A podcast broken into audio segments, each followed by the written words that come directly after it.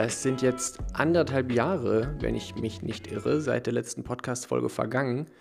Und das Jahr 2022, das rast schon wieder. Es ist Ende Januar.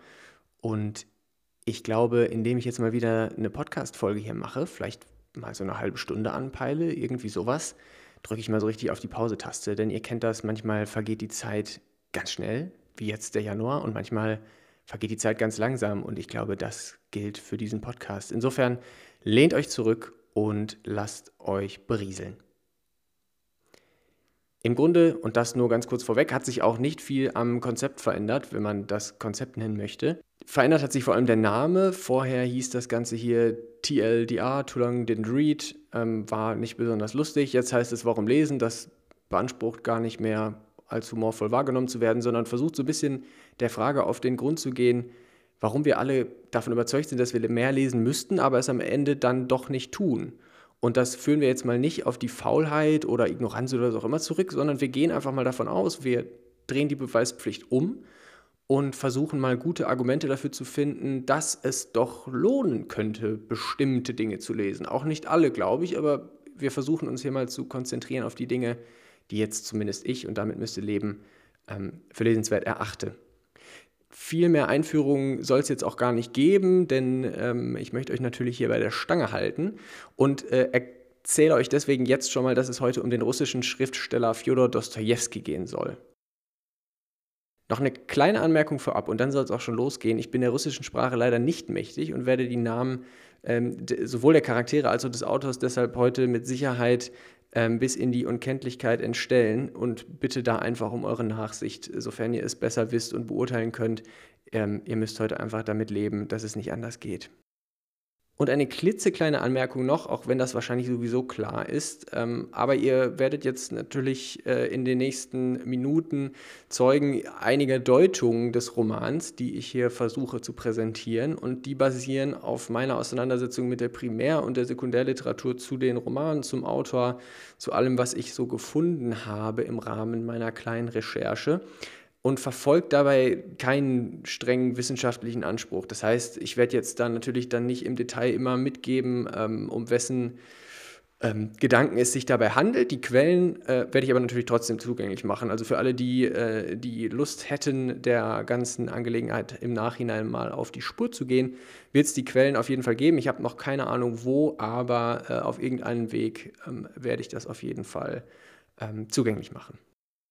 Und noch ein klitzekleiner Hinweis und dann, dann geht es wirklich los, ich verspreche es. Aber damit ihr etwas besser und einfacher folgen könnt, äh, hier einmal angemerkt, es wird insgesamt vier Abschnitte geben, beginnend mit einem kurzen Abriss des, äh, der Biografie Dostojewskis und dann versuche ich den Roman äh, Der Idiot, um den es heute gehen soll, der, boah, ich glaube, so plus minus 600 Seiten umfasst, mal in Kürze wiederzugeben. Und dabei werde ich den natürlich komplett äh, auf den Kopf stellen. Und dann starten wir die Auseinandersetzung mit zwei zentralen Motiven im Roman. Und das sollen heute sein die Erzählweise, das heißt die Narration des Romans, die wirklich spannend ist. Und ich hoffe, ich kann das nachher ganz gut vermitteln. Und andererseits äh, die Christusfigur die tatsächlich auch sehr interessant ist. Und ich hoffe, diese beiden Motive interessieren euch auch, denn dann werdet ihr vielleicht ein bisschen Spaß haben in den nächsten Minuten.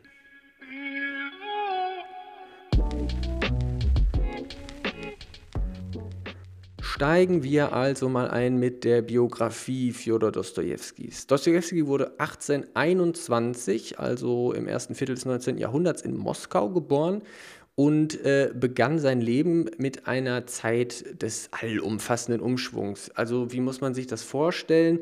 Naja, im Zuge der industriellen Revolution steigt da natürlich eine immer größer werdende Klasse der Unternehmer auf. Und in ziemlich krassem Gegensatz dazu, und ich glaube, das ist gewissermaßen schon typisch für die, für die russische Gesellschaft dieser Zeit, basierte diese eben nach wie vor, zumindest unter sozioökonomischen und politischen Gesichtspunkten, immer noch auf Leibeigenschaft. Und diese Struktur, also die Leibeigenschaft, wurde von der orthodoxen Kirche, die in Russland damals und ich meine heute auch noch sehr präsent ist, und den Interessen der Aristokraten natürlich aufrechterhalten. Und das heißt, Dostoevsky wird in eine, könnte man sagen, semi-feudale, hierarchische Gesellschaft hineingeboren, an dessen Spitze dann der Zar mit dem Geburtsrecht steht. Und diese Millionen von Leibeigenen, also wir sprachen ja gerade von der Leibeigenschaft, waren eben unfreie Bauern, die ein Stück Land bearbeiteten und für den Schutz dieses Landes eine Gebühr an den Staat bezahlten. Und die Leibeigenschaft war in Westeuropa schon Ende des Mittelalters verschwunden, in Osteuropa aber blieb sie noch bis ins 19. Jahrhundert erhalten. Wir merken also, das ist, das ist so eine Zeit, in der dieses 19. Jahrhundert, gerade in Russland, aber auch in Frankreich, auch in Deutschland, in der diese ganzen alten, verkrusteten Strukturen aufbrechen. Und das führt natürlich gerade im künstlerischen Kontext, sei es jetzt in der Malerei, sei es in der Literatur, ähm, ähm, sicherlich auch in der Musik, eben zu besonders, ich würde sagen, kreativen Leistungen ähm, tja, angestachelt haben oder diese ermöglicht haben. Das ist im Grunde charakteristisch für diese Zeit, in der historisch sehr viele Umwälzungsprozesse stattfinden. Im 19. Jahrhundert begannen dann in Russland die, die Sphären, also auch die sozialen Strukturen in besonderer Weise aufzuweichen und auf einmal treffen da Milieus aufeinander, die sich die letzten Jahrhunderte wahrscheinlich nie so wirklich begegnet sind. Und manchmal prallen die natürlich auch aufeinander. Und dieses Aufeinanderprallen der Welten, das ist ein ganz zentrales Thema in der Arbeit Dostojewskis. Das heißt, gewissermaßen ist, und, und so müssen wir immer über, also wenn wir über Biografien sprechen, dann versuchen wir heute gar nicht so sehr die Biografie dann im Werk Dostojewskis wiederzufinden und nach dem Autoren in seinem Werk zu suchen, das, das hat man in der, in der Literaturwissenschaft jahrzehntelang gemacht. Das macht man sicherlich auch heute noch. Aber da gab es mal so einen kleinen Bruch. Einen kleinen Bruch, sage ich, man könnte auch sagen, einen riesigen Bruch. Und, und der lag vor allem im Strukturalismus. Da ist es jetzt schwierig, in, in Kürze das abzu, ähm, abzubrechen. Aber ähm, vielleicht nur so als Stichwort, um es mal gehört zu haben und vielleicht der Sache mal so ein bisschen nachzugehen, wenn es euch denn interessiert. Das ist der Tod des Autors, den, äh, den Roland Barthes, der unter anderem sich eben auch sehr intensiv mit Literatur beschäftigt hat, verkündet hat. Und das war gewissermaßen so der, spätestens das war der Startschuss dafür, das Werk gewissermaßen als, als, als geschlossen zu betrachten und die Rolle des Lesers viel stärker hervorzuheben als die des Autors, als Genius, äh, die oder der ähm, äh, sich da in diesem Werk verwirklicht zu betrachten.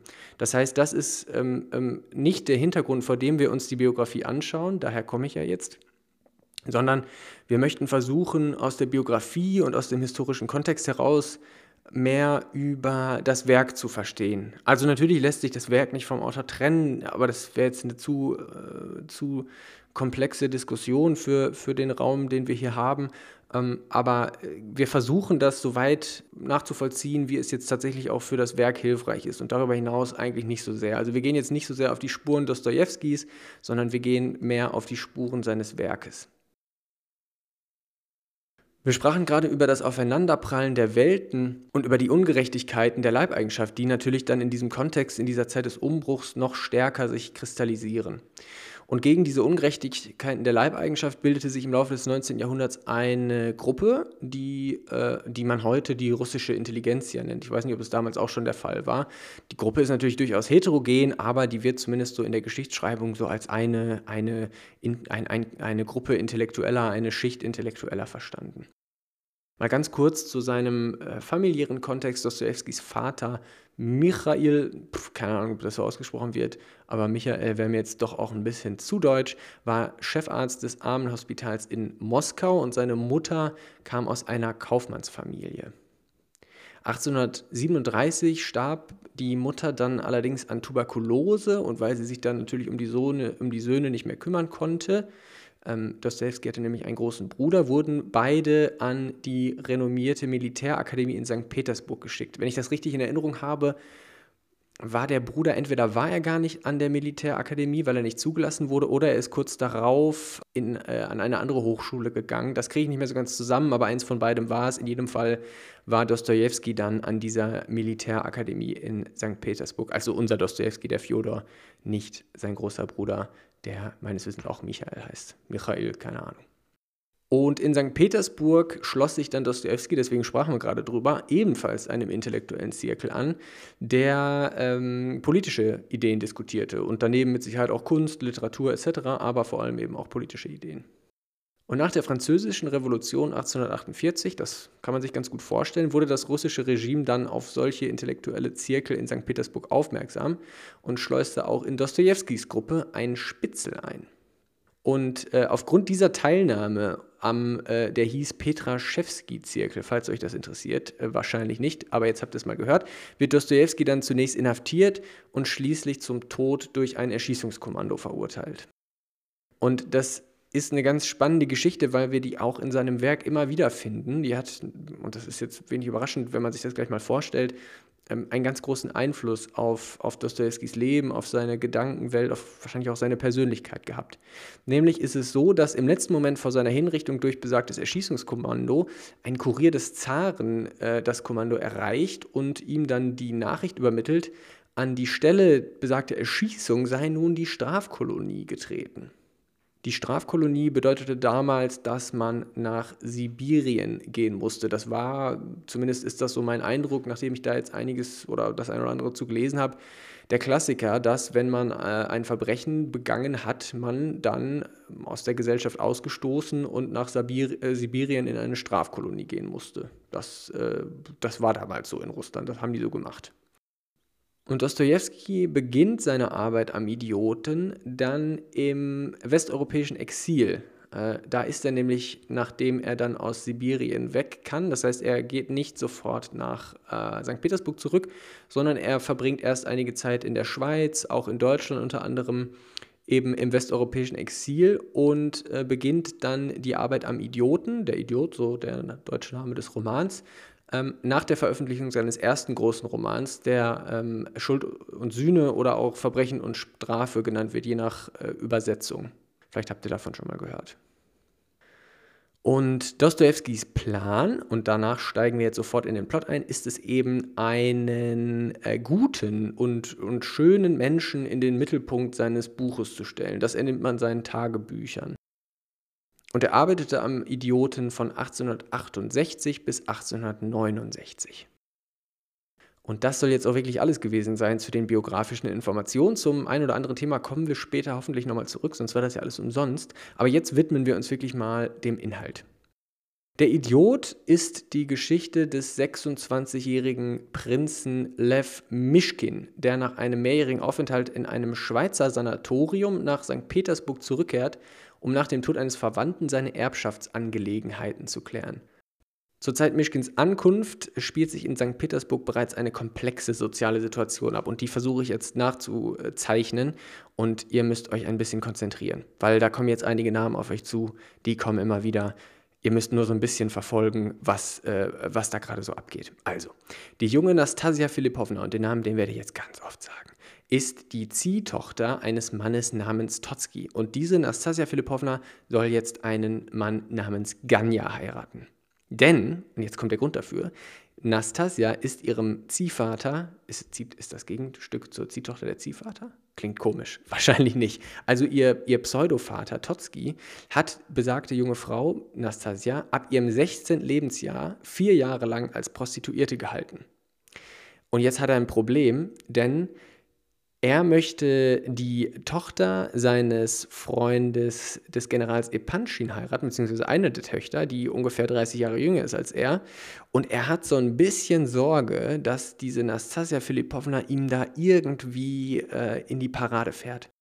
Hintergrund ist für ihn nämlich, dass Nastasia Filipovna scheinbar ihr Status völlig egal ist. Und das macht sie natürlich gefährlich, denn jemand, den man nicht über den Status kontrollieren kann, der ist ja im Grunde zu allem fähig und dem oder der ist alles zuzutrauen. Also für Totzki durchaus problematisch. Jetzt ist äh, äh Totzkis und seines Freundes General Epanchins Plan also, dass die beiden Nastasia Filipovna an besagten Ganya verheiraten wollen, damit äh, Totzki dann wiederum freie Bahn hat, um eine der Töchter des Generals Epanchin zu heiraten. Problem an der ganzen Sache ist jetzt gewissermaßen nur, dass Nastasia Filipovna Ganya nicht liebt und dass Ganya auch sie nicht liebt. Also Ganya muss man sich vorstellen, das ist ein Charakter, der im Grunde jetzt nicht wahnsinnig komplex von Dostoevsky dargestellt wird. Das ist so ein Typ, der, naja, der will, der will etwas aus sich machen, der ist sehr ehrgeizig und er meint oder ist überzeugt davon, dass er dafür Geld braucht. Und das ist für ihn der Antrieb, Nastasia Filipovna zu heiraten, denn ihr, ihr ähm, Vater bzw. vermeintlicher Stiefvater, was auch immer, Totzki, der hat ihm versprochen, wenn er sie heiratet, dann kriegt er dafür ordentliche Rubel und kann dann etwas aus sich machen. Das ist also für Ganya die Motivation, Nastasia Filipovna zu heiraten. Nastasia Filipovna wiederum hat überhaupt keine Motivation, Ganya zu heiraten, zumindest soweit ich das jetzt gerade noch zusammenbekomme. Also ihr habt, ihr, ihr seht, das ist schon mal eine relativ komplexe Situation. Nastasia ähm, ist aber nicht ganz offen damit, dass sie Ganya nicht heiraten will. Das ergibt sich dann erst später im Roman.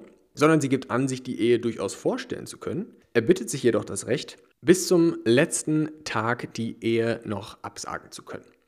Und unser Held, unser Protagonist, Held ist jetzt vielleicht schon etwas zu viel Interpretation oder etwas zu viel Kommentar. Unser Protagonist Mischkin, Prinz Mischkin, lernt jetzt also im Hause des Generals Epanchin, dieses Freundes von Totzki, ihr könnt mir noch folgen, die äh, Frau von General Epanchin kennen, deren Verwandter er ist und äh, äh diese drei Töchter lernt er jetzt eben kennen.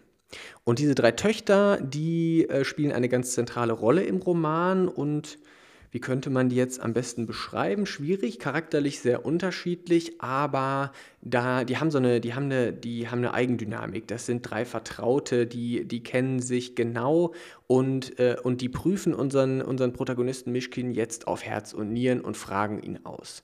Und Mischkin erzählt von seiner Vergangenheit und der äh, Diagnose dieses Schweizer Doktor Schneider. Ihr erinnert euch, er kam jetzt eben aus dem Schweizer Sanatorium nach St. Petersburg und dieser Dr. Schneider hat äh, diagnostiziert, Mischkin sei im Grunde Kind geblieben. Und Mischkin erzählt jetzt auch äh, so ein bisschen, woher diese oder, oder warum dieser Dr. Schneider ihm das attestiert hatte. Da gibt es dann eine Geschichte der Marie, äh, in der ähm, Mischkin eben von sich erzählt. Und ne, in diesem Rahmen dieser Erzählung erfahren wir als Leser auch, was es mit diesem Mischkin auf sich hat. Also Mischkin erzählt, er hat diese, ich, ich versuche das jetzt so ein bisschen zusammenzubekommen, nagelt mich auf die Details nicht fest, aber ich glaube, es wird am Ende klar, was diese Geschichte aussagt. Prinz Mischkin lebte eben mal in einem Dorf und da gab es eine Marie. Und diese Marie, das war eine junge Frau, die eigentlich ähm, nicht besonders auffällig war, ne? weder besonders schön noch besonders reich, gar nichts. Also so eine, so eine äh, ja, eine, eine in Anführungszeichen Bauernfrau vermutlich.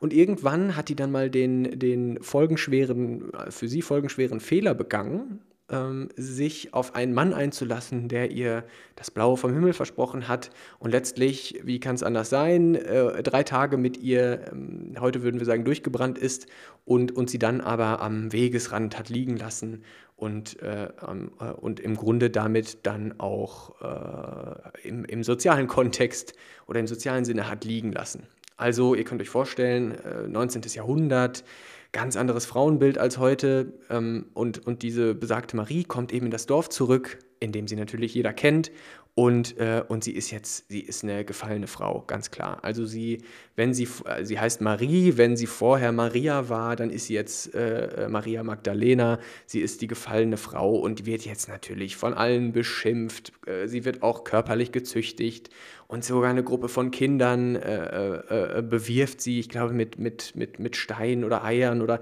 also die, die, die ganze Dorfbevölkerung ist eben furchtbar grausam zu ihr. Und die einzige Ausnahme dabei ist jetzt unser Prinz Mischkin und da zeigt sich jetzt eben, was oder aus welchem Holz er geschnitzt ist und wie, ähm, was Dostoevsky damit meint, wenn er eben sagen will, er will einen, einen guten Mann zeichnen. Ne? Also so wie man sich das im, im, im, im neutestamentarischen ähm, äh, Sinne von Jesus vorstellt, so ist unser Prinz Mischkin eben. Also er ist natürlich der, was heißt natürlich, das klingt jetzt irgendwie, klingt jetzt fast zynisch, nein, er ist der, der, ähm, der auf Marie zugeht, der sie ernst nimmt, der sie einmal sogar küsst, der sie glauben lässt, dass er sie liebe, obwohl er einfach nur Mitleid äh, verspürt und der letztlich sogar die Kinder davon überzeugen kann, dass Marie doch keine, keine schändliche sei, keine gefallene Frau, sondern dass sie gewissermaßen einfach ein Opfer der Umstände war, dass sie, dass sie das Opfer in diesem ganzen Konstrukt und in dieser ganzen Geschichte war und kann die Kinder dann sogar davon überzeugen. Die Erwachsenen nicht so sehr, er legt sich dann auch mit dem Pfarrer dieser Dorfgemeinde an, aber zumindest die Kinder kann Mischkin davon überzeugen, dass, dass diese Marie äh, ähm, eben doch keine keine schändliche Frau ist. Und in gerade diesem Einsatz für Schwächere, von dem er natürlich überhaupt nicht profitiert, sieht dieser Dr. Schneider gewissermaßen, dass Mischkin selbst Kind geblieben ist. Also warum, warum, warum gibt er sich mit den Kindern ab? Warum erklärt er den Kindern, dass doch mit dieser Frau Marie überhaupt nichts Schlimmes sei, sondern dass sie einfach ein Opfer, ein Opfer dieses, dieses Mannes war, der sie da, ähm, der sie da in die Irre geführt hat? Der Typ der kann ja nur, der kann ja im Grunde nur selbst ein Kind geblieben sein. Das ist also Teil dieser Geschichte, Teil dieser Hintergrundgeschichte, die wir da über Mischkin erfahren. Und wir würden natürlich jetzt, ne, wir als Leser, als Leserin sehen in Mischkin natürlich erstmal seine, seine Vorzüge, weil wir sehen da jemanden, der sich um Schwache kümmert, der das, äh, das 100. Schaf äh, zurück zur Herde holen will, der sich eben gerade um die Schwachen der Gesellschaft kümmert. Also wir sehen da im Grunde eine Christusfigur und auf dieses Motiv kommen wir natürlich später dann auch nochmal zu sprechen. Und aus dieser Ausgangslage entwickelt sich jetzt ein komplexes Geschehen. Also ihr habt das gerade so ein bisschen schon rausgehört, es gibt diese soziale Situation in St. Petersburg, in diesem Kreis der Charaktere, in denen wir uns jetzt begeben. Und da ist richtig Spannung drin, da ist richtig Druck auf dem Kessel. Und da kommt jetzt eben dieser Mischkin, der natürlich überhaupt nicht ins Bild passt. Also wir haben Leute, die handeln sehr, sehr motiviert durch ihre eigenen Interessen. Wir haben diesen Totzki, der, der seine Ziehtochter Nastasia Filipovna vier Jahre als Prostituierte gehalten hat. Also total krank, total ähm, pathologisch wahrscheinlich. Also, also ne, in, wir kommen da in, wir kommen so ein bisschen eigentlich irgendwie in so ein Höllenszenario. Also in dem wirklich... Ähm, äh, der Mensch dem Menschen der Wolf ist und in dem alles ganz furchtbar aussieht. Und da werfen wir jetzt eben diesen Typen rein, da werfen wir jetzt diese Christusfigur rein, die wirklich gut ist und die, die, die Menschen vertraut, die auf Menschen zugeht, die in Menschen das Gute zu, ver, das Gute zu sehen versucht, die, die versucht, unvoreingenommen zu sein, die alles verstehen will. Und das ist jetzt, das ist eine, das ist jetzt ein Pulverfass gewissermaßen. Also das, da, da, ist jetzt, da ist jetzt viel, viel los. Und was ich euch noch vorenthalten habe, äh, ist ein ganz spannender Punkt, nämlich dass auf dem Weg nach St. Petersburg im Zug, das ist die, die, die Eingangsszene, da lernt Mischkin jemanden kennen, der sich äh, ähm, unter anderem Rogozhin nennt. Auch wieder, auch wieder äh, Aussprache gewürfelt, ähm, aber es ne, müsste mitleben. Also dieser Rogozhin, der, der, und das werden wir jetzt auch im Verlaufe des, des Romans sehen, der ist gewissermaßen das, das, das Counterpart, so das Gegenteil zu Mischkin. Also wenn Mischkin der Gute ist, der Unvoreingenommene, der, der versucht, ähm, das Gute im Menschen zu sehen, der in jedem, der, der sich auch ähm, der überhaupt nicht Homo economicus ist, der überhaupt nicht an seinen Vorteil denkt, der, der, sich, der sich immer wieder reinlegen lässt und das wahrscheinlich sogar wissentlich, weil er eben immer wieder denkt, naja, vielleicht wenn ich diesmal die Hand ausstrecke, vielleicht wird diesmal eingeschlagen. Und dann haben wir jetzt auf der anderen Seite Rogozhin, nicht, dass der jetzt, ähm, dass der jetzt wie ein Totzki sei oder wäre und, und versuchen würde, ähm, da das Allerschändlichste zu tun ich weiß nicht, warum ich immer wieder auf die Schande zurückkomme, wäre eigentlich auch mal spannend, aber zu wissen, warum ich das immer wieder sage, aber äh, das ist vielleicht so ein bisschen dieser, dieser, ähm, dieser etwas biblische Kontext. Auf jeden Fall haben wir jetzt in Rogozhin nicht, nicht diese Art von Mensch, aber wir haben einen, der sehr triebgesteuert ist, würde man vielleicht so ein bisschen im freudschen Sinne sagen. Also der, der verkörpert so das, das Körperliche und das, das ähm, naja, so das, das Rohe und das, das vielleicht auch manchmal Natürliche, so im, im Sinne einer natürlichen Wildheit und Rohheit. Also der ist immer umgeben von einer, von einer Gruppe von, von volltrunkenen und leicht einschüchternden Männern. Ähm, der der äh, kommt da nach St. Petersburg und auch er will Nastasia Filipovna, ähm, weil er in sie verliebt ist. Äh, also er will, heißt er, er will mit ihr sein oder so. Hat er jetzt keinen anderen Hintergedanken als das. Und jetzt wird sehr schnell erkenntlich, dass sowohl Mischkin als auch Rogozhin in Nastasia Filipovna verliebt sind. Und das ist Teil der Ausgangslage dieses Romans. Und während Mischkin in Nastasia Filipovna eine, eine, naja, eine gefallene Person ist, die so ein bisschen, die so ein bisschen in ihrer, in ihrer Geschichte und in ihrer Rolle gefangen ist, ähm, ähm, und, und er ihr vielleicht auch wieder helfen will. Vielleicht ist das auch wieder so eine Marie-Geschichte, in der er eben eine Person sieht, die Opfer ihrer Umstände geworden ist und jetzt möchte er helfen. Und Rogozhin ist ganz anders. Vielleicht will er auch helfen. Auf jeden Fall will er sie Ganya abkaufen. Und der kommt dann eben im Kontext einer sozialen ne, Zusammenkunft. Also die, die, die, die Geschichte treibt sich natürlich voran, indem wir diese besagten Charaktere alle in einem Raum finden, mal im Hause des Generals, von dem ich vorhin sprach, mal im Hause von Nastasia Filipovna. Und Rogozhin kommt dann an, einem, an einer Stelle rein und legt dann 100.000 Rubel auf den Tisch, weil Nastasia Filipovna irgendwann mal gesagt hatte, dass für 100.000 Rubel sie einen Mann heiraten würde. Und äh, Rogozhin will jetzt also Ganya, äh, dessen Frau, dessen Verlobte, abkaufen. Also das ist so ein bisschen Rogozhin. Also der, das ist einer, der, der macht, der, äh, äh der denkt nicht, der ist nicht zartfühlend, sondern der, der, der holt sich oder der will sich holen, ähm, was er will und was er glaubt, dass ihm möglicherweise auch zusteht. Und jetzt in einem Höhepunkt, wir haben gesagt, Mischkin liebt Nastasia Filipovna Rogozhin und beide sind sehr unterschiedlich, beide sind gewissermaßen Held und Anti-Held, aber irgendwie, und das, darauf gehen wir gleich nochmal ein, irgendwie sind die auch beide Teil einer Einheit, also es ist nicht ganz klar, beide wollen Nastasia Filipovna heiraten. Mischkin wird, also auch das wieder in einer Situation, er, er geht jetzt nicht auf Nastasia Filipovna zu und fragt, ob sie ihn heiraten wolle, sondern er wird im, im, in gewisser Hinsicht, wird ihm die Frage so zugespielt von einem dritten Charakter, der jetzt gar nicht, gar nicht mehr, den ich jetzt gar nicht erwähne, weil er im Grunde für die Dinge, die wir besprechen wollen, gar keine große Rolle spielt. Aber er wird gefragt, ob er sie nicht heiraten wolle. Und er sagt, ja, also, ja, würde, würde er natürlich. Und sie sagt dann aber, nee, also den Heiratsantrag, wenn, wenn das einer gewesen wäre, den könne sie nicht ernst nehmen, weil, weil Mischkin ja ein Kind ist. Der ist ja ein Idiot. Der weiß ja gar nicht, wovon er spricht. Also das ist gewissermaßen auch da wieder das, was unterschwellig da ist. Also wir, wir sehen, wir lesen Mischkin jetzt als, als, als, als offenen, als warmherzigen, als, als gutgläubigen. Und das ist, glaube ich, ein ganz, ganz gutes Wort, um ihn zu beschreiben. Also gutgläubig hat ja im Wortsinn äh, steckt ja dieses ne, guten Glaubens, bona fide, also jemand, der, der, der das Gute verkörpert, aber und vielleicht, vielleicht ist das so ein bisschen das, worauf der, wo, oder worum es im Roman geht. Wenn wir heute sagen, jemand ist gutgläubig, dann ist er naiv, dann ist das ein Idiot, dann lässt er sich betuppen, dann lässt er sich ähm, ins Boxhorn jagen. Und das ist so ein bisschen diese, dieses Spannungsfeld, in dem wir uns mit, mit Mischkin eben bewegen. Und auch Nastasia Filipovna kann ihn gar nicht ernst nehmen, wenn er fragt, ob, oder wenn er anbietet, sie zu heiraten. Äh, der, der weiß ja gar nicht, wovon er spricht. Das, das ist ein Kind in, in gewisser Hinsicht. Und Mischkin und Nastasia Filipovna, und das ist ein, ein zentrales Roman, die begegnen sich im Laufe der Erzählung immer, immer wieder. Denn ähm, Nastasia Filipovna, die ja Mischkin nicht heiraten will, hat sich jetzt aber in den Kopf gesetzt, dass sie doch ihn und Aglaya Epanchin, das ist eine dieser drei Töchter, von denen ich vorhin sprach, äh, zusammenbringen könnte.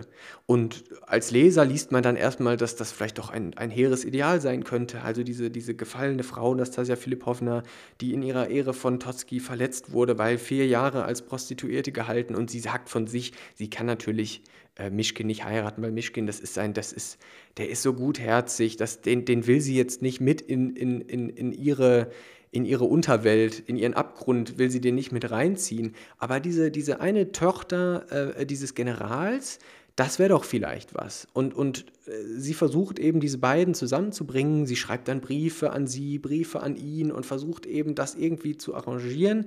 Aber die Aglaya Epanchin, eine dieser drei Töchter eben, äh, ähm, die vermutet da einen doppelten Boden. Also sie glaubt jetzt nicht daran, dass Nastasia Filipovna irgendwelche guten Absichten haben könnte, sondern sie geht natürlich davon aus, dass das irgendwie wieder ein Trick ist, um doch an, an Mischkin, um ihn am Ende doch eben zu bekommen, weil sie, also Aglaya, durchaus schon ein gewisses Interesse an Mischkin hat. Und dann, und so muss es natürlich kommen, äh, ähm, kommt es dann eben zu dieser großen Konfrontation der beiden Frauen. Da sind wir jetzt schon in einem ziemlich späten Teil, also da sind wir schon relativ weit fortgeschritten im Roman. Und die beiden, die beiden ähm, liefern sich ein Wortgefecht, die, die, die, da, da entsteht eine Streitsituation. Und an diesem, am Ende dieser Streitsituation, in der beide mal sich, sich Luft machen, rennt äh, Aglaya dann weg und Nastasia Filipovna bleibt da, bleibt, bleibt da, sie, sie, sie fällt quasi in Ohnmacht und Mischkin bleibt bei ihr. Äh, kümmert sich um Nastasia Filipovna, wie, wie er eben ist. Also das, das, auch da würde man als Leser vielleicht sagen, naja gut, äh, ob das jetzt daran lag, dass er jetzt die eine Frau oder die andere, das, das würden wir jetzt gar nicht so sehen, sondern wir, wir sehen eben wieder diesen Mischkin, der, der der Frau, die am Boden liegt, zu Hilfe kommt. Und aus dieser Situation resultiert dann, dass Nastasia Filipovna, die ja vorher gesagt hatte, nein, also den, diesen Prinzen, den kann ich ja nicht heiraten, weil das ist, ein, das, ist, das ist ein Idiot, der weiß nicht, was er tut. Den will sie dann doch heiraten, anstelle Rogojin zu heiraten, mit dem sie jetzt verlobt war. Und, äh, und dann scheint die Auflösung des Romans auf einmal relativ nah. Also wir denken, gut, die, der, unser Mischkin, der, der Held, der, der Idiot, der hat doch jetzt vielleicht dann diese Frau und, und vielleicht ist das die Auflösung. Aber im letzten Moment, während der Hochzeitsfeier, also kurz bevor das Ganze wirklich, wirklich zum Ende kommt, läuft Nastasia Filipovna dann doch wieder mit Rogojin davon. Und Mischkin verfolgt Rogojin und Nastasia Filipovna und findet die beiden im Hause ähm, Rogojins. Und der hat sie bereits erstochen. Sie ist tot. Und die beiden Männer befinden sich in einem Zustand völligen Wahns. Also wie kann man sich das vorstellen? Ich versuche das jetzt mal so ein bisschen nachzuerzählen, relativ frei. Ähm, also, also Mischkin äh, kommt zum Haus und, und er sieht erstmal die, die Vorhänge zu. Man ahnt im Grunde nicht, dass da jemand da sein könnte, aber er verschafft sich eben Zutritt.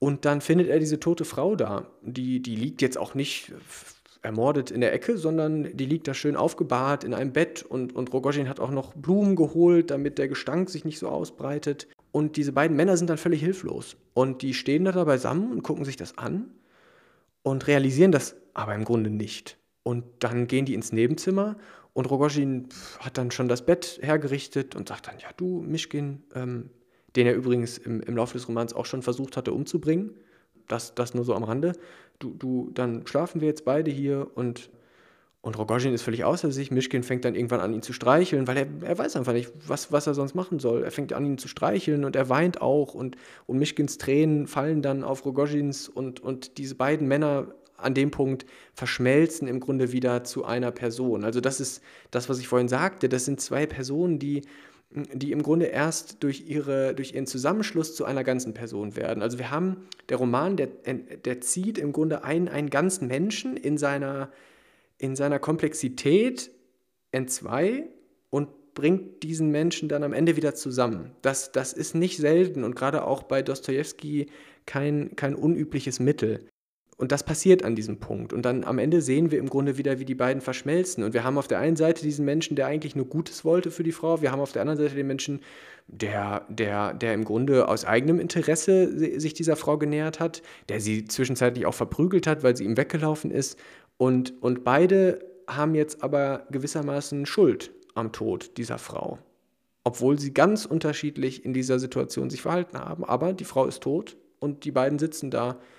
Und wenn man so will, sind sie beide gleichermaßen verantwortlich. Also das ist zumindest das, was man aus dieser Schlussszene herausliest jetzt noch den, also das, das war jetzt der, das war so, das war, das war im Grunde 99 Prozent verkürzt. Also wenn das ein Prozent des Romans war und jetzt würde jeder, der den Roman gelesen hat und auch ihr, wenn ihr den gelesen habt, dann denkt ihr euch, diese Zusammenfassung, die war doch totaler Müll.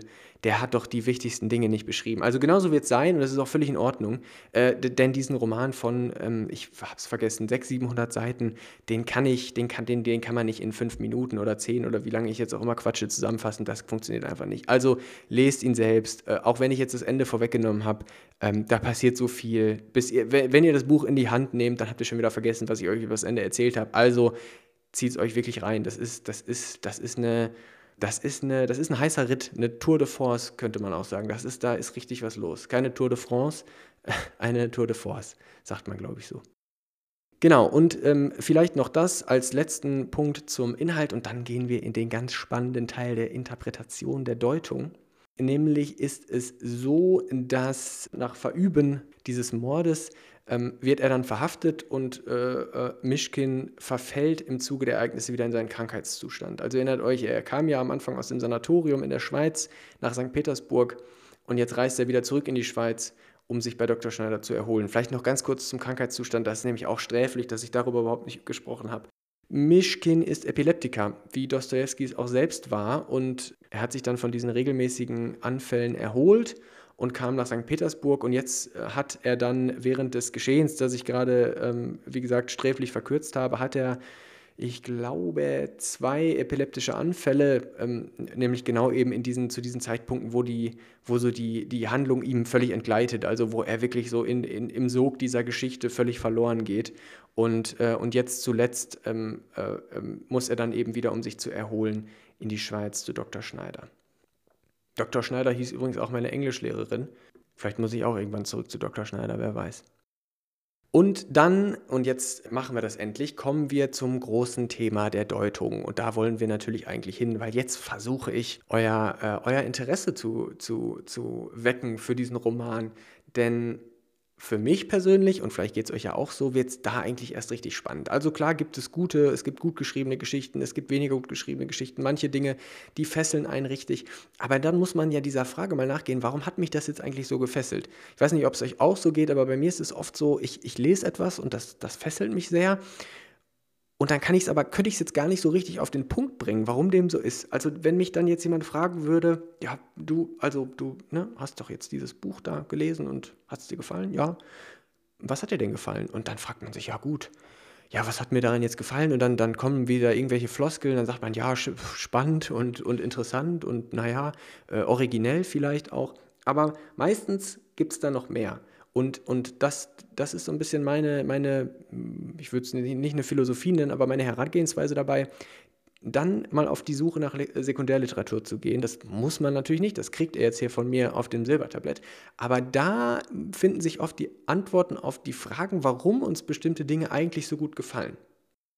Da kann man natürlich auch selber mal losziehen und, und sich Gedanken machen. Aber es ist natürlich total spannend zu sehen, was andere vielleicht schon zu den Dingen gedacht haben, die man selbst so spannend findet.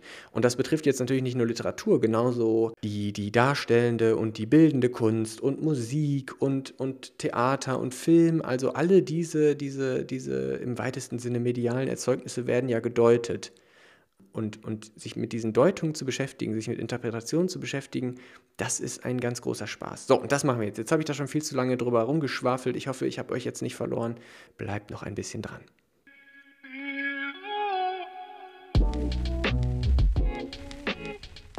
Steigen wir mal ganz sanft ein und ich persönlich habe mir beim Lesen immer mal wieder gedacht, gewissermaßen sind Dostojewskis Romane und dann jetzt insbesondere der Idiot, über den wir sprechen, ganz groß angelegte Gedankenspiele oder so Schauplätze der Ideen, könnte man die vielleicht auch nennen. Also wir haben da ein, ein Setting, wir haben da ein, ein Ort, eine Zeit und da sind diese, diese, diese Figuren, diese Charaktere.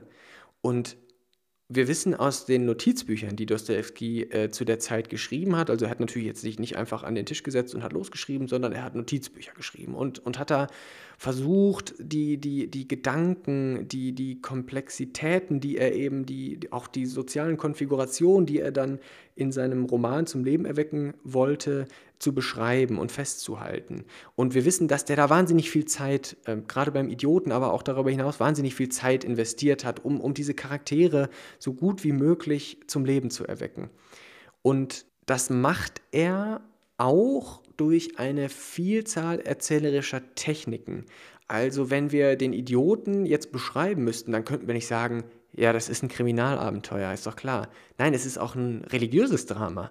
Es ist auch eine tragische Liebesgeschichte. Es ist auch ein philosophisches Geständnis, in Klammern darin, darüber haben wir jetzt gar nicht gesprochen, ist aber auch alles da, deswegen lesen, lesen, lesen und so weiter und so fort. Also da, da findet ganz viel, ähm, da findet ganz viel statt.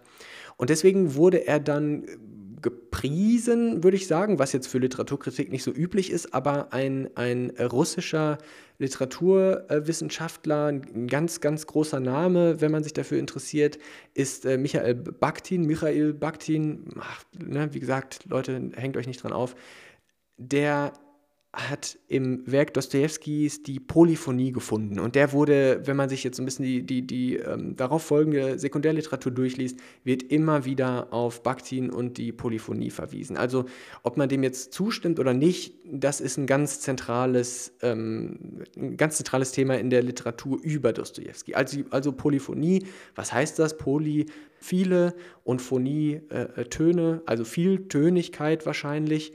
Und was heißt das? Was ist damit gemeint? Eine dialogische Erzählweise. Und diese dialogische Erzählweise, die macht verschiedene Charaktere zum Subjekt.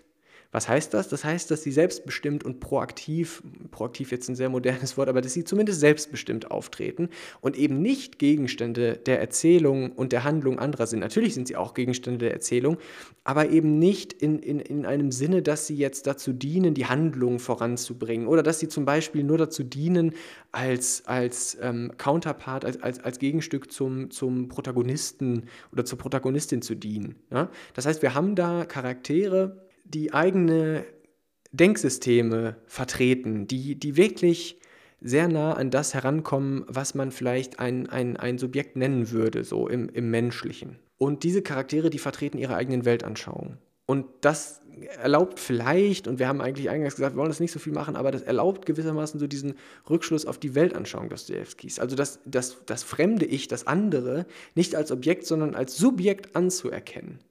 Und, und das sind eben diese, diese Themen, die wir da bei Dostoevsky finden. Das ist Koexistenz, das ist Wechselwirkung, aber auch Offenheit, das ist Ambivalenz und Ambiguität, ein Mangel an Klarheit und Konsistenz, denn diese vielen Charaktere, die alle gewissermaßen gleichberechtigt, zumindest im Werk Dostojewskis, auftreten, die verhindern, dass wir uns jetzt vielleicht auf einzelne Protagonisten stürzen und sagen, ja natürlich, also im Mischkin schreibt sich der Dostoevsky rein oder da legt er jetzt sein, sein philosophisches System an. Also das, das gibt es natürlich, dass das Dostoevsky und seinem Idioten dann unterstellt wird. Da sagt man, ja gut, also bei Mischkin, da haben wir jetzt Dostoevsky und der, der will uns jetzt sagen, also dieser gute Mensch vielleicht, der, der kommt dann auf die Welt oder der kommt dann jetzt in diese, in, diese, in diese Zeit, an diesen Ort und zu diesen Menschen und das ist eine Katastrophe. Und das, das wollte er uns jetzt mal sagen. Nein, so ist es natürlich nicht. Also da gibt es eine, eine ganze Reihe von Charakteren, die wirklich eigenständig es wert wären, mal in der Tiefe äh, diskutiert und, und, und, und analysiert zu werden.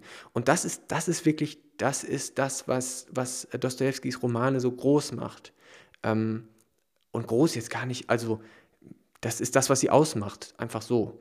Und diese Polyphonie, was ist daran so toll? Die zwingt Leserinnen und Leser dazu, sich, also das ist zumindest jetzt so ein bisschen das, was ich daraus, daraus äh, ableiten würde, sich mit der ganzen Person einzubringen. Also ihr, ihr lest das nicht und seid außerhalb dieser, dieser Welt und, und macht euch da und, und lasst euch von einem, von einem Erzähler vielleicht durch die Handlung führen und denkt euch, klappt's zu, ach ja, gut, das war, das war interessant, das war spannend, das hat mich unterhalten. Nein, ihr müsst euch da irgendwie einbringen. Also das lässt einen nicht kalt. Und, und, diese, und diese, die, diese Ansicht, das ist jetzt nicht nur meine, sondern ähm, das werden wir gleich auch nochmal im Kontext dieser Christusfigur, da werden wir auch gleich noch kurz drüber sprechen, kurz, hahaha, aber, ne, also da werden wir gleich auch noch drüber sprechen, da finden wir das nochmal wieder.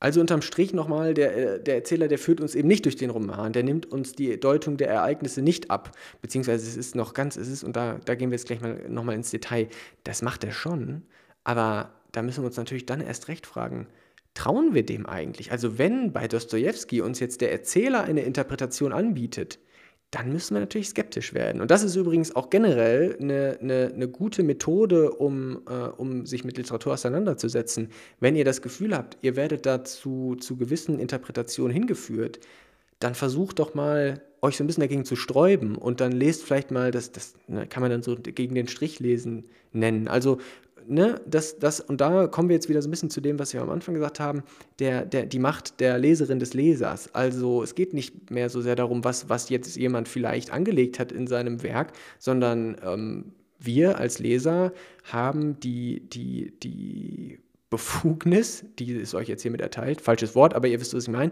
ähm, äh, daraus zu machen, was wir daraus machen wollen. Und das muss nicht unbedingt das sein, was ein Autor vielleicht oder vielleicht auch nicht angelegt hat. Also diese Frage, die interessiert uns im Grunde gar nicht mehr. Und jetzt gehen wir dann nochmal etwas präziser auf diese unterschiedlichen Erzählmodi ein. Denn manchmal beschreibt der Erzähler das Geschehen ganz präzise oder so präzise wie möglich. Manchmal kommentiert er aber auch ganz offen, bietet uns also Interpretationen an. Und, äh, und das, das, das ist ganz interessant. Es beginnt nämlich so, dass alle Charaktere, zunächst bis auf Mischkin, äh, dem Blick des Erzählers ganz offen sind oder offenbar sind. Und so kann er dann deren Gefühle und, und Gedanken äh, ganz ja, frei kommunizieren, ganz, ganz offen darüber sprechen.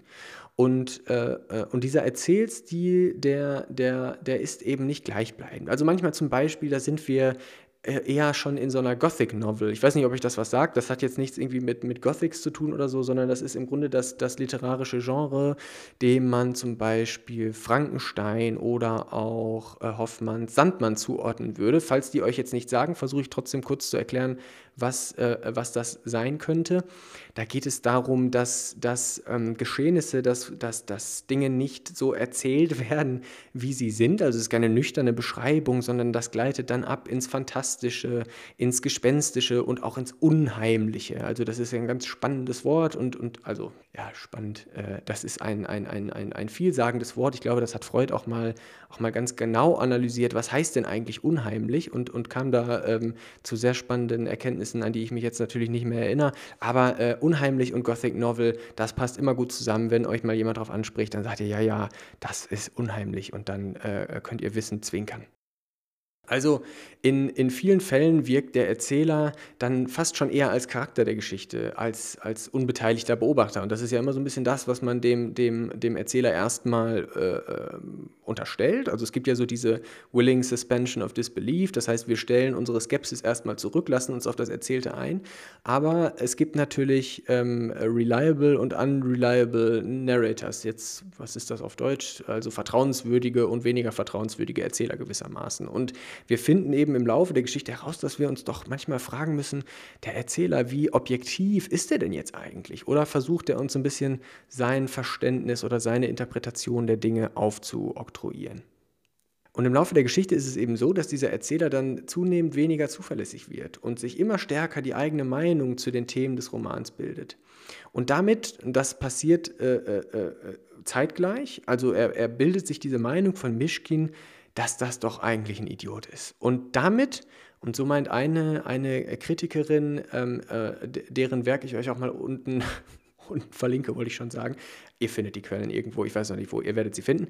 Ähm, sie meint auf jeden Fall, dass, dass, dass wir damit vor die Wahl gestellt werden ähm, und, und wir uns fragen können, wollen wir Mischkin vergeben oder erklären wir ihn jetzt auch zum Idioten? Das heißt, so dieses ganz zentrale Motiv des Romans, die Vergebung, die wird auf einmal von uns gefordert oder die wird uns zumindest angeboten. Und vielleicht können wir uns dann auch nochmal reflektieren, wenn wir den Roman jetzt nämlich lesen und uns selber denken, ja, das ist ja wirklich der absolute Idiot. Was machen wir da eigentlich? Und, äh, und sind wir selbst vielleicht auch eher dazu geneigt, Menschen nicht zu vergeben, die in unserem oder in unseren Augen äh, naja, Fehler begehen, die die Dinge falsch machen, aus, auch aus moralischer Sicht dann in dem Fall natürlich. Also wie steht es denn mit uns und unserer Vergebung? Das ist gewissermaßen die Frage, die uns Dostoevsky hier stellt und die natürlich durchaus interessant ist. Und dann kommen wir nochmal zu einem weiteren ganz interessanten Punkt im Kontext des Idioten, das ist nämlich, und des Erzählstils im Idioten, das ist dieses Zusammenspiel oder das Zusammenspiel von Inhalt und Form. Denn die Wahrnehmung Mischkins als, als Kind, als Idioten äh, seitens des Erzählers, gerade schon drüber, drüber gesprochen, erfolgt auf zwei Ebenen parallel. Denn einerseits beginnt der Erzähler immer stärker auf Mischkins Unzulänglichkeiten hinzuweisen und andererseits vollzieht sich das in, in diesen variierenden Erzählmodi. Und indem der Erzähler das Geschehen kommentiert, anstatt das etwa zu beschreiben, übt er eben einen sehr starken Einfluss auf Leserinnen und Leser aus. Das ist also ähnlich zu verstehen wie eine ganz grundlegende Frage des äh, Idioten, die da lautet, gelingt es eigentlich mit der Macht oder mit der Kraft des Wortes, Gedanken, Gefühle, Emotionen zu übertragen?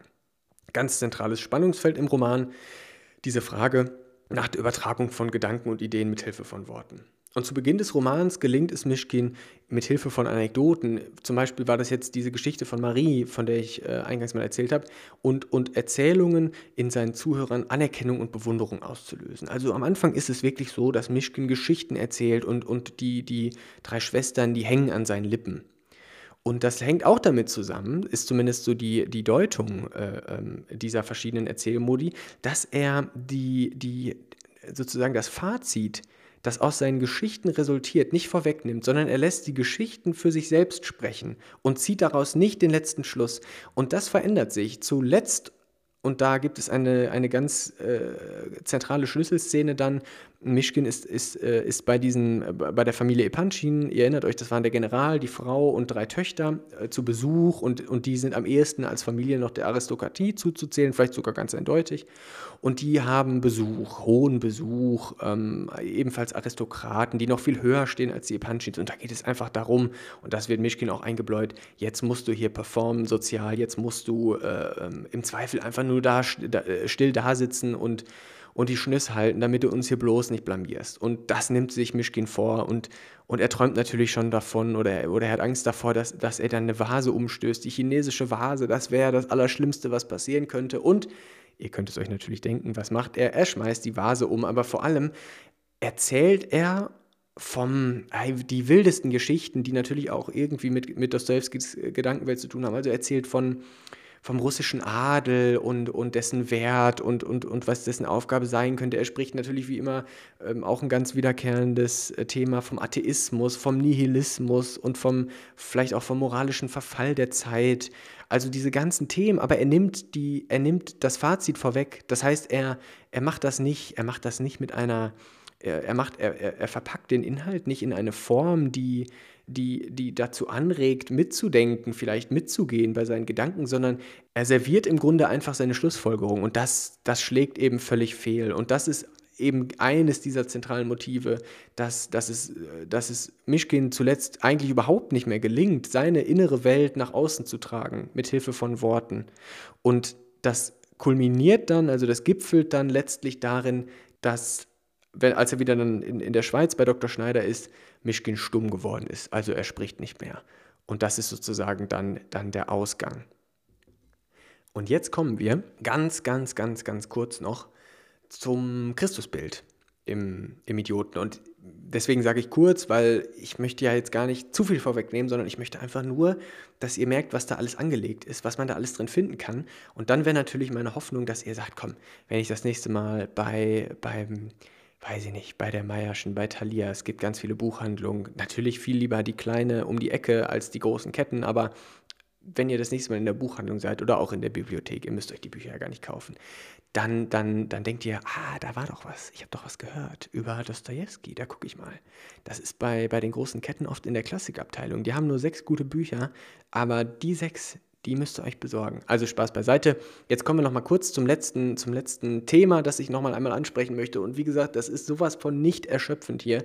Da, da, da werden und wurden Doktorarbeiten äh, und, und, und mit Sicherheit auch Habilitationsschriften noch und nöcher zu verfasst. Und wir kratzen hier so hart an der Oberfläche. Aber es ist ja egal. Wir wollen ja auch, wir wollen jetzt nicht zu tief einsteigen. Wir wollen einfach nur mal so ein bisschen Gefühl dafür bekommen, was da alles los ist. Und Dostoevsky, haben wir jetzt schon erwähnt, ich rufe es euch nochmal in Erinnerung und auch mir selbst, hat sich ja äh, vorgenommen, für den Idioten einen guten Menschen zu beschreiben. Und deswegen der Bezug zur Christusfigur. Auch weil wir wissen, äh, sorry, da bin ich jetzt wieder beim Autoren, aber Dostoevsky ähm, kam aus Sibirien zurück und hat dabei interessanterweise oder hat in, in, in Sibirien, äh, äh so zumindest ähm, mein, mein Kenntnisstand dann eben viel stärker wieder zum Glauben gefunden. Äh, und und das, das hat ganz vielschichtige Gründe, die, die wir auch, äh, da müsste man dann vielleicht auch eher nochmal so in Richtung Brüder Karamasow gucken. Ähm, andere Romane, äh, die Dämonen, ähm, da, da finden wir da noch viel mehr zu zum Thema Religion. Oder ich weiß gar nicht, ob viel mehr, auf jeden Fall finden wir da auch noch was zu. Das heißt, das müssten wir wahrscheinlich mal viel zusammenziehen, um so ein bisschen dieses, dieses Gesamtthema äh, Religiosität im, im Werke Dostojewskis vielleicht mal zu verstehen. Aber jetzt mal ein erster Einblick. Also, Christusfigur. Es ist, und das muss man jetzt vorwegnehmen, gar nicht so ganz klar, ob Mischkin jetzt wirklich diese vollkommen ethische, äh, ethisch jetzt auch wieder ein, ein, schwieriger Begriff in dem Kontext, aber ob er wirklich so als diese, diese Figur zu verstehen ist, die jetzt nur durch die äußeren Umstände in diese Tragödie hineingezogen wird, so wie ich das auch dargestellt habe, oder ob es nicht vielleicht im Mischkin auch so ein persönliches Zutun zum Verlauf seiner Geschichte gibt, ob das nicht angelegt ist, das ist Diskussionsgegenstand. Also da sind sich die Gelehrten ähm, im wahrsten Sinne des Wortes dann tatsächlich auch nicht einig. Ich habe da eine persönliche Meinung zu, aber ähm, das, das hört ihr wahrscheinlich gleich auch raus. Denn jetzt ist es zum Beispiel so, dass Mischkin ja vom Bild, er kriegt am Anfang im Zug von Rogozhin ein Bild von Nastasia Filipovna gezeigt und das fasziniert ihn total. Und jetzt ist so ein bisschen die Frage, was ist es denn? Also er, Mischkin, erklärt dann ja oder, oder, oder wir lesen heraus, dass, dass er in ihren Augen natürlich die Schönheit sieht, aber eben auch das Leid. Also das Schön, Schönheit und Leid sind da ganz eng beieinander und verknüpft. Und jetzt stellt sich natürlich gewissermaßen die Frage, treibt ihn denn jetzt dieser ethische Wunsch an, ihr zu vergeben und sie vielleicht auch aus ihrer Misere zu retten? Oder ästhetisiert er jetzt eher das Leid und, und sieht möglicherweise einfach eine hinreißende Frau, wie das bei Totzki vielleicht auch so war? Ihr erinnert euch, das war, das war der, der, der verkommene Typ, der sie vier Jahre lang als Prostituierte gehalten hat. Oder Rogozhin, der einfach nur wahnsinnig angezogen von ihr ist. Also ist das Verhängnis, das ist vielleicht so ein bisschen die Frage, die da, die da mitschwingt, ist das Verhängnis jetzt in Mischkins Charakter angelegt oder eher in den Umständen, in die äh, er dann in St. Petersburg gerät? Also ist es jetzt eher sein, ist es vielleicht eher eine, eine psychologische Thematik oder eine soziale Thematik? Schwierig, schwierig, schwierig. Da gucken wir jetzt mal zu einem anderen Literaten, nämlich zur Frage der Dostojewskischen Ethik also zur Ethik bei Dostoevsky, meinte Hermann Hesse, den kennt ihr, weil er beispielsweise Siddhartha geschrieben hat. Der, der liest da eine Abkehr von, und das zitiere ich jetzt, eine Abkehr von jeder festgelegten Ethik und Moral zugunsten eines Allesverstehens, eines Alles Geltenlassens. Und dann wenden wir uns jetzt von Hermann Hesse, den kommentieren wir jetzt gar nicht mehr weiter, zum Theologen und Psychoanalytiker Eugen Drewermann, der nämlich seine ganz eigene Meinung zu den Werken Dostojewskis hat. Der meint nämlich, und da tendiere ich mich anzuschließen, dass man die nicht lediglich liest, sondern man, man fühlt sie. Denn, und das sagt er, Dostoevsky, das ist Selbstbegegnung. Und das, glaube ich, habe ich auch am Anfang schon erwähnt. Also, wer Dostoevsky liest, der legt den entweder nach drei Seiten aus der Hand und denkt sich, ja, keine Ahnung, kann ich nichts mit anfangen. Oder der oder die natürlich bewegt sich auf dem sicheren Weg zur Selbstreflexion, weil alle diese Charaktere, die zwingen einen dazu, sich in diesem, in diesem Kosmos zu bewegen und irgendwie zu verorten, das, das, das bleibt nicht aus. Und dann ist man auf einmal mittendrin und, äh, und muss sich diese ganzen schwierigen Fragen stellen. Also nochmal zu Drewermann. Der stellt fest, und ich würde sagen, damit liegt er äh, nicht falsch, dass Rogozhin und Mischkin zwei Seiten einer Medaille sind. Das Thema, das haben wir jetzt schon besprochen. Also die beiden, die bilden ein Double, die lieben dieselbe Frau, die teilen sich ein Kreuz in einer Szene, da tauschen sie die Kreuze, die sie um den Hals tragen, nennen sich Brüder und dann finden sie sich eben zuletzt über dem Leichnam der Frau, die sie liebten. Und Nastasia Filipovna, das ist eben diese verzweifelte Person. Das ist vielleicht diese Maria Magdalena, die ist von ihrer Schuld und Scham überzeugt. Und für sie gab es keine andere Lösung mehr oder für sie gibt es keine andere Lösung mehr äh, in der Geschichte, als sich ihrer Schuld völlig hinzugeben und dann im Schluss daran auch zugrunde zu gehen. Deswegen will sie Mischkin nicht heiraten, weil sie sagt, nein, äh, hier, ich brauche keinen oder ich, dieser, dieser Typ, der mich jetzt hier aus, den aus dem Abgrund ziehen will, den brauche ich nicht. Der weiß überhaupt nicht, worauf er sich einlässt und Mischkin, der erkennt ja ihr Leid und, und, und der will sie aus dieser aussichtslosen Lage befreien. Der erscheint ihr aber als Kind und den kann man nicht ernst nehmen. Und Rogoschin wiederum, der, der, der ist es eben. Der will sie ja mit 100, für 100.000 Rubel kaufen und, und das passt zu ihr. Also da sagt sie dann irgendwie auch, sie, sie, sie, ist, jetzt, sie ist jetzt seine, ähm, äh, auf Russisch, leider kann ich das nicht zitieren, aber ne, also sie ist jetzt eine von ihm ähm, und, und, und, und das, das ist es jetzt. Und das haben wir schon gesagt, letztlich können beide sie nicht aus ihrer Misere befreien. Und, äh, und Rogozhin ist es ja dann letztendlich der, der, die, der den Dolch führt, der, der kann nicht anders, als um sie wirklich zu besitzen, sie zu töten, denn sonst wäre sie ihm vielleicht wieder, wieder entflohen, so wie sie Mischkin zuvor entflohen war. Also keiner dieser beiden Männer kann sie haben. Und vor ihrem Sarg sitzen sie dann eben in der Verzweiflung vereint. Und Drewermann meint, und da hat er mit Sicherheit nicht ganz unrecht, dass schlimmer als der Idiot eine Geschichte eigentlich nicht enden kann. Denn anstelle des Todes Christi, wie im, im Neuen Testament, und dann folgt die Auferstehung, steht jetzt der Tod der Person, die durch ihn hätte gerettet werden sollen, also Nastasia Filipovna. Und, äh, und Eugen Drewermann als Theologe, wenig überraschend, sieht die zentrale Frage des Romans eben darin, ob ein Mensch ohne Gott denn eigentlich gut sein könne. Und ob die Erlösung Christi überhaupt auf uns Menschen anwendbar sei. Die Frage ist also, vermag der vollkommen gute Mensch, also selbst dieser vollkommen gute Mensch es nicht, das sprichwörtliche Paradies auf Erden herzustellen?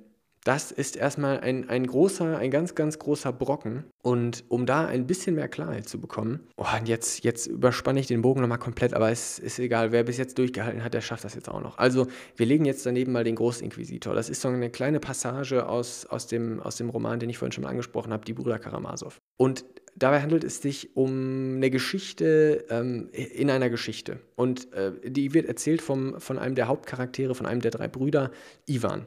Und Ivan erklärt, dass Christus im Sevilla des 16. Jahrhunderts, wenn ich mich jetzt nicht täusche, erscheint und von einer Menschenmenge sofort als Christus erkannt wird. Und er lässt dann auch ein Mädchen wieder auferstehen, ähm, bevor ihn dann, äh, bevor dann ein, ein greiser Inquisitor auf ihn aufmerksam wird und ihn abführen lässt. Und dieser Inquisitor, der, der trägt natürlich ein ganz hohes Kirchenamt. Und dieser Inquisitor, der erklärt Christus, dass die katholische Kirche ihn nicht brauche, dass die katholische Kirche ihn eigentlich gar nicht wolle. Denn die Freiheit, die Jesus den Menschen gab, das sei im Grunde der größte Fehler gewesen. Weil mit Freiheit können die Menschen überhaupt nicht umgehen.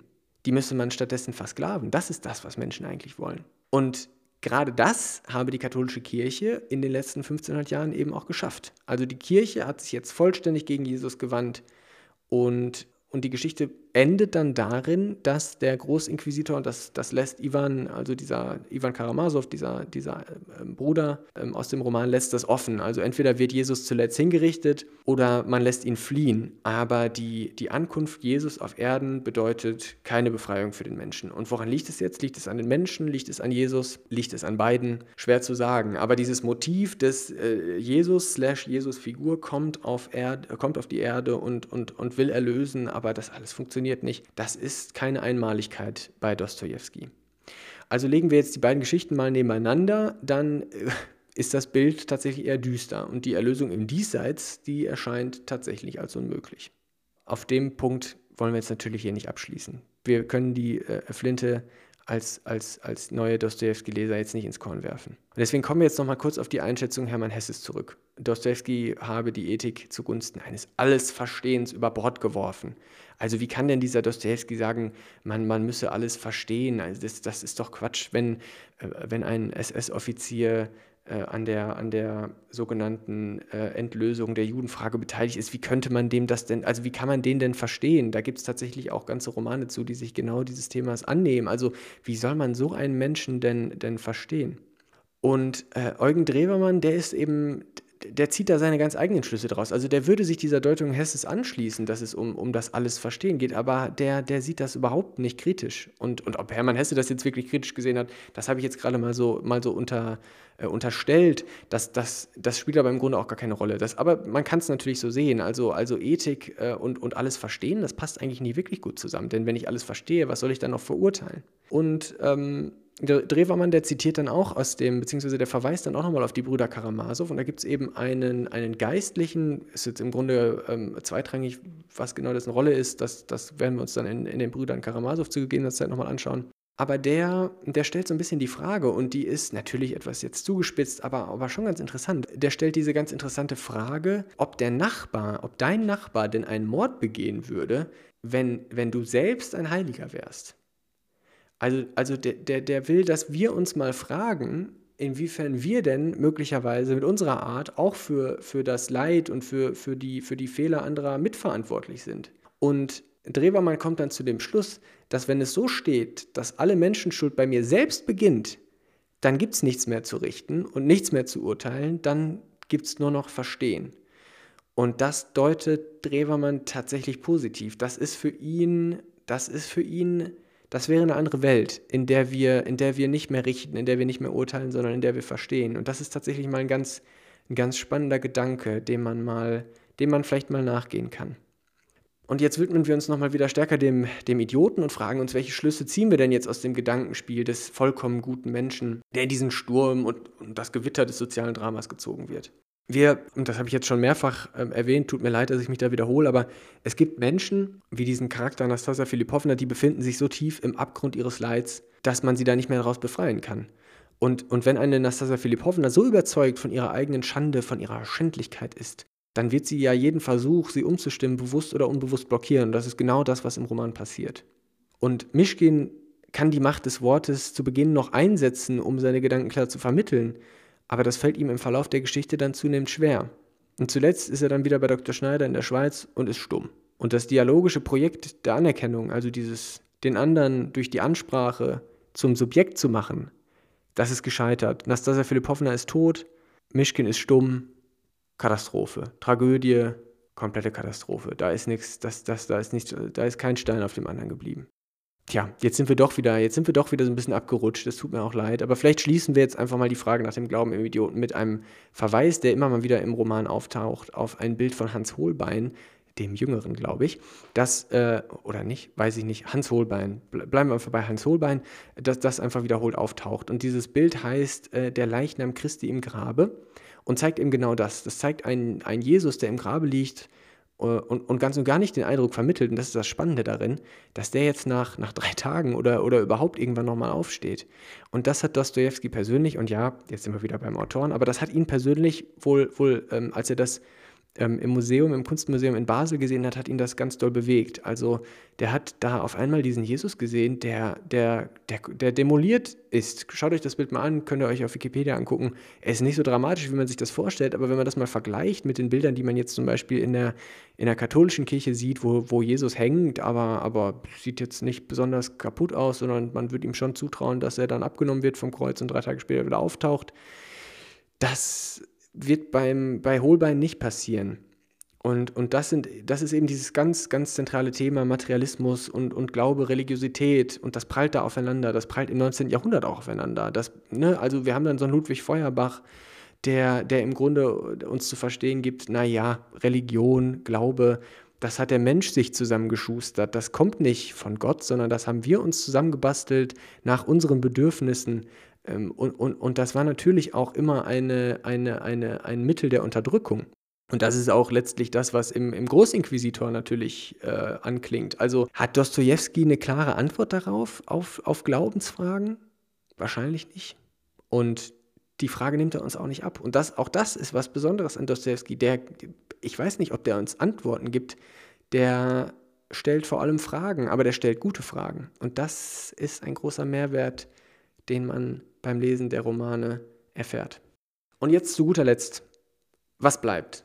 Was bleibt uns nach dem Lesen des Idioten und warum solltet ihr den überhaupt in die Hand nehmen? In den Diskussionen rund um Dostojewskis Werk wurde er immer wieder als Philosoph unter den Schriftstellern herausgestellt. In der Frage kann man sich jetzt natürlich verlieren, aber das ist echt nicht so interessant.